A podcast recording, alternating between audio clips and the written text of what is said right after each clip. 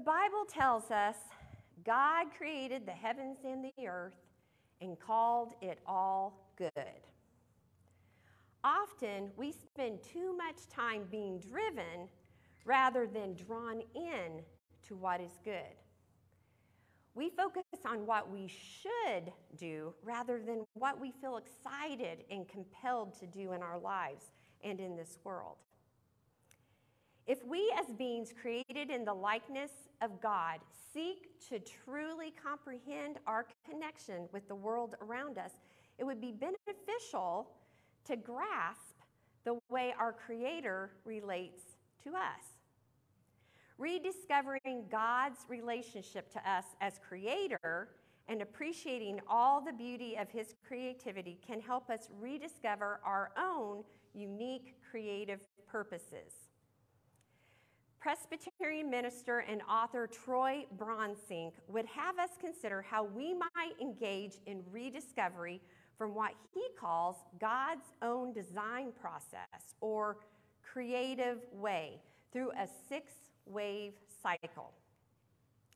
Dreaming, hovering, listening, reintegrating, risking, and resting all operate at large and small scales, cyclically from the beginning to ending to beginning again. Today, we begin a six week series called Drawn In. During this series, we will connect with our inherent creativity and nurture this fundamental birthright and foundational aspect of being human. Our prayer for this series is that it will renew our energy for passionate work, delightful play, and creative problem solving to make this world a better place for all who dwell in it. Will you pray with me? Holy God, Imagineer and builder of all things, may your Holy Spirit, who lives in us, draw us ever closer to you, opening our hearts and minds to the understanding of your word, so that we may live, may live as stewards of your co workers of your divine creativity. Amen. Today, I invite you to follow along as we read scripture from both the Old Testament and the New Testament. Let us hear God's word for us today from Genesis chapter 1, verses uh, 26 through 28 first. This will be read from the message translation. God spoke. Let us make human beings in our image, make them reflecting our nature, so they can be responsible for the fish in the sea, the birds in the air, the cattle, and yes, earth itself, and every animal that moves on the face of the earth. God created human beings. He created them godlike, reflecting God's nature. He created them male and female. God bless them. Prosper, reproduce, fill earth, take charge. Be responsible for fish in the sea and birds in the air, for every living thing that moves on the face of the earth.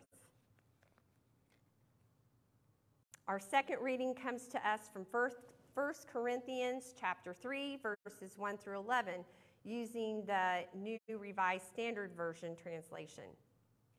Now, in this particular scripture, Paul is writing to the Corinthians about divisions in the church, but it is also an excellent illustration on how God intended for us to be co workers and co creators of his creative dream. Let us listen to God's word. And so, brothers and sisters, I could not speak to you as spiritual people, but rather as fleshly, as infants in Christ. I fed you with milk, not solid food, for you were not ready for solid food. Even now, you are still not ready, for you are still fleshly. For as long as there is jealousy and quarreling among you, are you not fleshly and behaving according to human inclinations? For when one says, I belong to Paul, and another, I belong to Apollos, Are you not all too human? What then is Apollos? What is Paul? Servants through whom you came to believe, as the Lord assigned to each. I planted, Apollos watered, but God gave the growth. So neither the one who plants nor the one who waters is anything, but only God who gives the growth. The one who plants and the one who waters have one purpose, and each will receive wages according to their own labor. For we are God's co workers, working together. You are God's field, God's building. According to the grace of God given to me, like a wise builder, I laid a foundation, and someone else is building on it. Let each builder choose with care how to build on it. For no one can lay any foundation other than the one that has been laid. That foundation is Jesus Christ. Friends, this is the word of the Lord. Thanks be to God. Amen. The creativity of God invites us into experiencing the workings of love.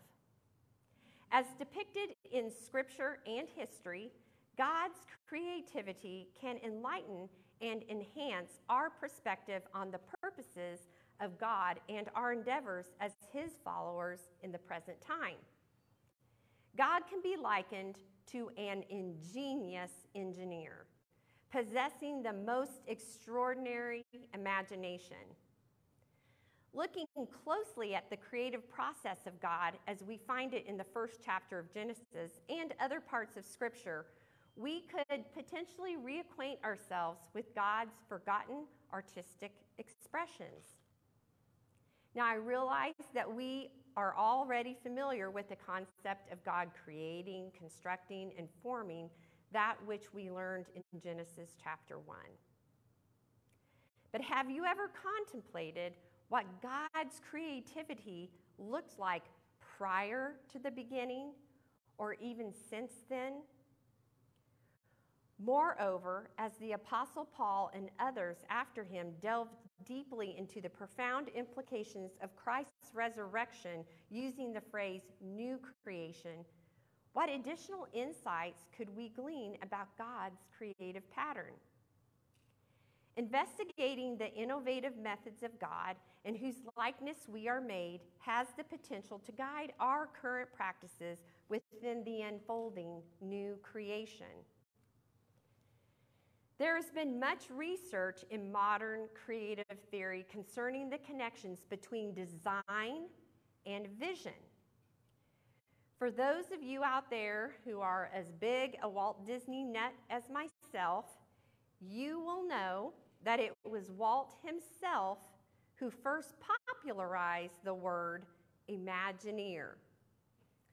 Walt's Imagineers were the artists, engineers, and designers who brought Walt's dream to life through motion pictures and theme, track, uh, theme park attractions.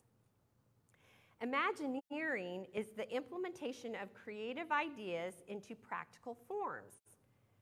Furthermore, an Imagineer recognizes the cooperation between what we're thinking and what we're doing. They mash up the dreaming with the creating. Our Creator God is an Imagineer with a long view of creation. His creation benefits the world at each stage. Imagine the triune God before the beginning, abiding in love, dreaming, imagineering. Later, through his letters, Paul tells us how great God's imagineering is. By his letter to the Ephesians, we learn that God is able to do immeasurably more than we could ask or imagine. And in his letter to the Romans, we are told that God's paths are beyond anything we would be able to draft. And yet, this divine imagineering did become tangible. In the letter to the Ephesians, we discover that we are the realization of God's dreams. We are tangible reminders of the Creator crafted in Jesus Christ for the purpose of carrying out good works, which God had pre planned to be guiding principles for our lives. Friends, I believe this is what Paul is trying to get through the thick skulls of those Corinthians as they were quarreling amongst themselves. We are all Imagineers, created in his image. God made us to be co workers, putting our dreams into action to further God's kingdom dream. Whether the work is with Apollo or Paul, or we do our work alongside the Methodists or the Presbyterians, God's dream was that we would build the kingdom together. Early in his actuarial career, Rob had two bosses. His first boss not only gave Rob work or assignments to complete, he gave him step by step instructions. More than likely, these steps would have been the ones he would have taken if he were to carry out the project. Now, although he was a very nice guy, he was what we call a micromanager, not allowing for Rob's gifts, or more importantly, creativity to advance the project. Then comes his second boss. His second boss gave no specific instruction on how to carry out the project, allowing space for the unique talent and creativity that Rob was given by his creator. God does not micromanage our kingdom building, but instead gave us a cornerstone in our Lord Jesus Christ. With Christ as our firm foundation, we can use our fundamental birthright of creativity to be builders of a better world. Darrow Miller, author of Discipling Nations, puts well how to use this fundamental birthright for the kingdom of God when he said, Where there is darkness, we can create a light bulb. Where there is desert, drill a well. Where mountains are barren, plant a forest. Where people are forgotten and ignored, set them free through the power of the gospel. Where people are ignorant, build them schools and libraries. Where the land is wasted, plant a garden. Where people are sick, develop a cure. Where there is silence, hear the music and play it. From the very beginning, God's dream of a world included co dreamers, co creators, co workers, a place of community and relationship connected in love. Because God is love, he was deeply enthralled by the dream of a life filled with loving connectedness. Because of this, God brought forth a world capable of the same kind of love, similar to an artist beginning her work with a clear vision of the finished product. God imagines and engineers a world that continually unfolds, reflecting God's initial love. It's as though God were standing at the future, lovingly guiding and pulling creation forward. Now, those of us who are in our 50s and above can remember the joy that filled the classroom on movie day. Remember that? These were the days before VHS films or even DVDs. We watched films on reel to reel projectors.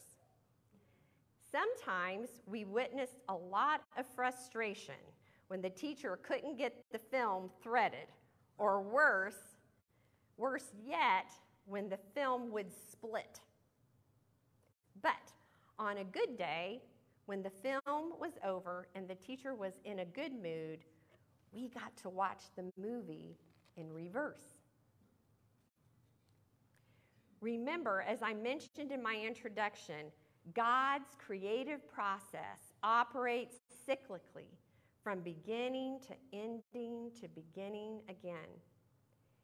Imagine seeing God's creation story, God's will on earth as it is in heaven, as a motion picture movie, only in reverse. I would like to close with this beautiful description by author Troy Bronsink. First comes the words, the end, followed by the camera focusing on a tree called life, whose leaves are for healing all nations, and a voice saying, Never again will anything be cursed. A love so powerfully magnetic that from the promised end of the long view, all things are new.